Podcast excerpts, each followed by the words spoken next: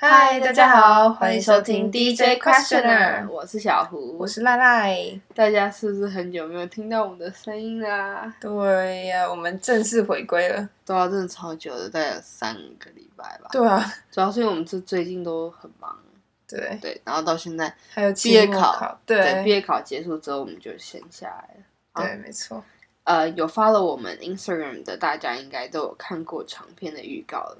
没有的话，赶快去追踪我们的 Instagram，追起来，DJ 点 Questioner 底线 Podcast，对，没错，赶快追起来。我们今天呢，要来跟大家聊一聊前阵子发生的一件事情，就是郑家纯小姐跟翁立友先生的性骚扰的案件。呃，对于郑家纯小姐，大家比较熟悉的应该是她的艺名叫鸡排妹，但她自己有说过。在采访的时候有说过，因为现在二十七岁，被叫鸡排妹有点小别扭，所以我们呃这里提到他的时候，会一律用郑家纯来称呼他。嗯，这件事情很庞大也很复杂，然后它也牵涉了很多主观啊跟客观的角度，也包括网友的新网友和新闻稿也常被讨论，本身处理起来就有点难度。我们也省略了一些细节，如果大家有兴趣的话，可以去网络上了解哦。没错，我们两个会以尽量中立的方式去讨论正方、反方啊、受害者跟加害者的不同角度。呃，如果我们有任何的个人意见的时候，我们都会跟人家跟大家说，就是这是我们自己的意见。然后每个人都有不同的观点跟想法嘛，希望各位在听这集的时候。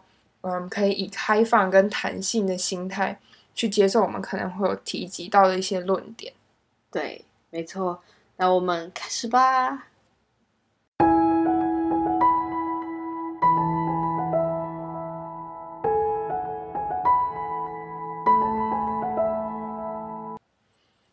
好，对于这个事件呢，我们今天会以以下几个层面去探讨。首先，两方的形象是什么？然后还有网友们对于这件事情有什么不同的评价？再来，我们会讲到两方的处理方式，他们个别有什么是可以做得更好的地方。然后最后，我们会讨论到这件事情跟女权还有性别的关系，好吧？那首先，我们先来了解一下这件事情的经过是怎么样。之前郑家纯跟 Only 有的事件，大家可以去看更多的报道或了解详细的事件。那我先概述一下实际状况。以郑家纯的角度来看，就是郑家纯在一场活动中担任主持过程中，Only 有脱稿，把郑把郑家纯邀请上台。首先用一些嗯让他会感觉到不舒服的言论，在揽住他身体时触摸他的臀部，也说出了一些嗯要为郑家纯开间公司啊，然后唱歌的时候啊，将有有一句歌词不够时间。好好来恨你，改成好好来想你等等的，就是会让郑家纯感觉到不太舒服的言论。嗯，然后嗯，观众当中也有起哄要他们亲一下是等等的。嗯，当下郑家纯的反应是有点尴尬，有一点勉强，但是为了配合演出，让他的工作完成，然后也不至于扫了观众们的兴致，忍着不舒服的感觉留在台上。事后回想，认为自己是被性骚扰。Only 有否认这个状况，私下也没有向郑嘉纯道歉。嗯，其实性骚扰的定义是很主观的，它只要是跟性或者是性别有关的言行举止，只要你做出来让对方感觉到不舒服，或者是被冒犯、被侮辱的感觉，它就可以构构成性骚扰了。那其中很重要的一些判断标准有四个，第一个是性，就是。言语或者是动作上面有没有性冒犯或者性暗示，就是最主要的性。第二个呢是主观，就是当事人会不会不舒服这件事情叫做主观。然后再就是客观，客观是一种嗯社会的共识的感觉，就是今天这个动作如果发生在别人身上，他也会不舒服吗？这个是一个整体社会的价值观吗？这个是客观在讲的事情。然后最后再来第四个也是非常重要的一件事情，就是权力关系，就是被害者跟受害者，哎，被害者跟受害者一样东西，被害者跟加害者是不是有利益权利的发生？对，像是老板跟员工，或者是老师跟学生，这种有权利关系发生的时候，阶级关系。对阶级关系这种，就是也是一个判断的标准，很重要的。嗯那以两方的形象来说，呃，有艺人觉得 Only 有是一位资深主持人，也是一位照顾后辈的好前辈。嗯，那他的公司也就是他的声明稿也说他秉持着本分啊，表现最好的歌艺，尊重工作，洁身自爱。而郑家纯呢，对于性比较开放，也算是一个有批判性格的艺人。嗯然后穿着对于性比较避讳的台湾来讲，会比较引人注目。所以这也是为什么有些网友在消息出来，对于事情的发展采取怀疑的态度。嗯，但其实平常表现的很震惊的人，就也不代表这个人就不会性骚扰别人。一样的道理啊，就算这个人平常开口闭口就是性，也不代表他会想要跟你谈论性爱。对方当下没有反应，你在做这件事情的时候，对方当下没有反应，甚至是微笑，并不是因为觉得没事，而是还不知道该怎么办。就是不要觉得对方好像可以接受这种动作或者这种玩笑。嗯，很多人在社群网站发表意见，有人选择相信郑家纯，因为他们曾有过被性骚扰的经验，或是他的声明清晰有条理。但也有人说郑家郑家纯想红啊，为什么当时不讲啊？过那么久才讲，就是想红嘛，等等。但我觉得是因为郑家纯的形象让对于性没有那么开放的人贴上标签。嗯有人有人也说，呃，有人说他就是模糊焦点，推只是为了推广他的情趣用品才重点等等。也有人说他会出来选举啊之类的，这其实是放错重点，放错了。对啊，扯对到选举。有人相信 Only 有说他不善言辞，公关公司能力不佳，但反方啊就会觉得他是一个资深艺人，在演艺圈打滚了很久，说他不善言辞，其实也有点不太合理。嗯，而他的正面形象也给他带来很多支持者。我个人意见啊，我个人意见哦，就是我觉得形象是可以包装出来的。嗯以资深艺人和小有名气的艺人相比，资源多寡有差，而那个能建造出来的角色就会不同的程度。嗯一个常年打滚的人，怎么可能毫无瑕疵？而直言不讳的个性，感觉出来会比较真实一点啊。嗯哼，然后对于嗯他们两个的处理方式啊，有些人会说，Only 有既然没做，那他干嘛不直接说他没做就好，还要扯一些就是不着边际的声明，然后让别人会觉得很心虚。嗯也有一些人会觉得说，Only 有如果没做就不应该道歉，因为他既然道歉了，就代表他承认他有做。然后还有另外一派的人提出一个不同的解决方式，我个人是蛮喜欢的。他们就说，假设 Only 有没有做这件事情好了，他也可以说，在我的认知，我没有性骚扰你的意思，我也不承认我有性骚扰你哦。但是如果你有觉得不舒服，我为你感到遗憾跟抱歉。就是我觉得被指控的人要讲出这种话，真的是需要很大的同理心诶，就是真的不是每个人都做到做得到的。嗯就是对。好，然后现在换郑小姐的处理方式，她在事发之后，先在脸书发了文章，然后再来呢，她有开了记者会。嗯，这里我有查到一个资料，就是现代妇女基金会的执行长，他的名字叫做范国勇，他就有说郑家纯小姐这样的处理方式其实非常的可惜，因为她没有向检警单位申诉，所以她其实就没有办法启动正式的程序，所以这件事情也到不了政府机关或者性骚扰防治委员会。那为什么郑家纯没有经过正当管道申诉呢？首先，嗯，以提告之后的法律处理来讲，短则需要很好几个月，长呢就是你你根本不知道你可能会打这个官司打到多久。那要求是他通常会要求受害人和家人重新回想事发经过，也要求人证啊、物证的法律证明。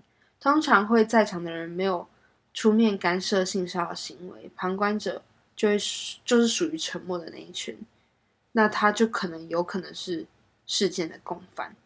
那这对于人证的收集来说有一些困难，而当加呃受害者需要不断重新回想事发经过，有可能是他在重新掏开自己的伤口，再嗯。不断去回想。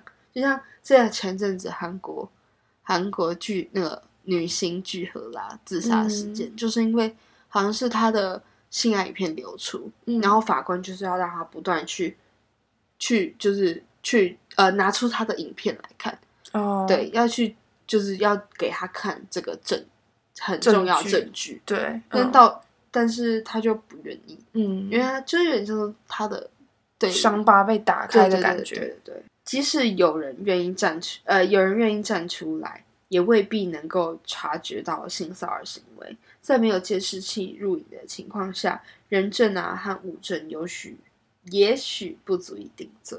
嗯，所以郑家纯他没有透过政府的正常管道申诉，他就没有办法启动官方的程序，就没有办法让 Only 有合理的被调查，然后再来 Only 有也不需要付出什么样的责任。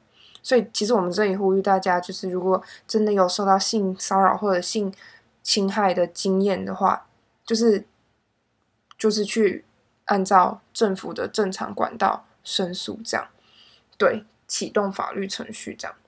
然后还有呢，就是范国勇还有提到几个点，就是郑家纯没有办法提出证据，反而要请翁立友拿出影片来当证据，这样其实他的程序有点不太对，应该是郑家纯要提出翁立友有做这件事情的证据才对。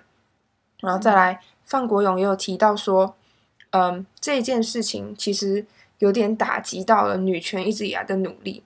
像是女权自助餐或者是台女这种对于女权负面的言论也变得越来越多，更显示了这个社会上面还是有很多人对于女权是不了解的。对，不过当然也有网友指出，不理解性骚扰为什么跟女权扯在一起。嗯，诶，这个网友想表达的是女权还是女性啊？因为其实女权不只有女生哦，追求性别平等的男性也可以称为女权主义者哦。嗯，它是跟整个性别都有关系，不管性不管是男生、啊、女生或是多元性别，不代表不是女生的人就可以置身事外，也不也不是说男生不会被性骚扰或者被性侵害，嗯大家都应该要对这件事情有同理心。嗯，的确被指控很可怜，但是这类关于性骚扰的指控本来就是一件很难很难举证，也很主观的事情。加上这类的言论在网络上，往往都是受害者受的二次伤害更大，也导致受害者越来越害怕说出口，嗯因为有人会有，永远会有人质疑你那么漂亮，怪谁？谁叫你要穿那么少？谁叫你要就是以这样的形象？对啊，谁叫你要出露那么多之类的？对但是想要想怎么样成为一个理想的样子是自己的事，想要怎么样定义的自己的漂亮也是自己的事。就像我有一句话，就是我可以骚，但你不可以绕，对的那种感觉。然后就是你想要怎么样漂亮都是自己的事情，跟你要不要被性骚扰，还有你要不要去性骚扰别人，从来都不是同一个道理。不代表衣服穿的少就想被性侵，也不代或是呃是想被性骚扰被性侵，也不代表看到别人的衣服少就要定义对方是一个廉价而且不值得尊重的人。嗯能接受多元且独特的人才是真正的美，不攸关于衣服的多寡，而是攸关于你有没有学会尊尊重。没错，这好重要哦。那因为发生了这件事情，郑家纯小姐呢，她办了一个展览，叫做“三十八号树洞”。那这个展览“三十八号树洞”里面呢，就集结了很多受到性侵害跟性骚扰事件的故事，很多人的投稿。然后郑家纯就说了，一个人的声音或许很难被听见，但是一百个、一千个人的声音一定可以造成回响。那我们有呃三十八号树洞的介绍，还有我们有分享几篇故事在 IG 上，大家可以再去看看我们的 IG。对，相当于就等于台湾的 Me Too 运动。嗯我觉得念念不忘必有回响，我们都应该记得保有同理心，去体谅这世界上有很多不同的人事物，去站在别人的角度，用别人的眼睛去看这个世界，我们就会渐渐的发现，这个世界值得我们更温柔的去爱。如果你喜欢，如果你有话要说，欢迎在 Apple Podcast 留下你的心和评论，私讯 Instagram 账号或是 email 我们。让我们听见你们的故事，或是关于此集讨论的内容。很期待可以收到大家的回复，也很荣幸、很开心能够听到你们内心深处最隐藏的自己。这里是 D，不不不不，太久没讲。这里是 DJ Questioner，给世界一个温柔旨意的余地。那我们下次再见喽，拜拜，拜拜。其实我觉得有点卡。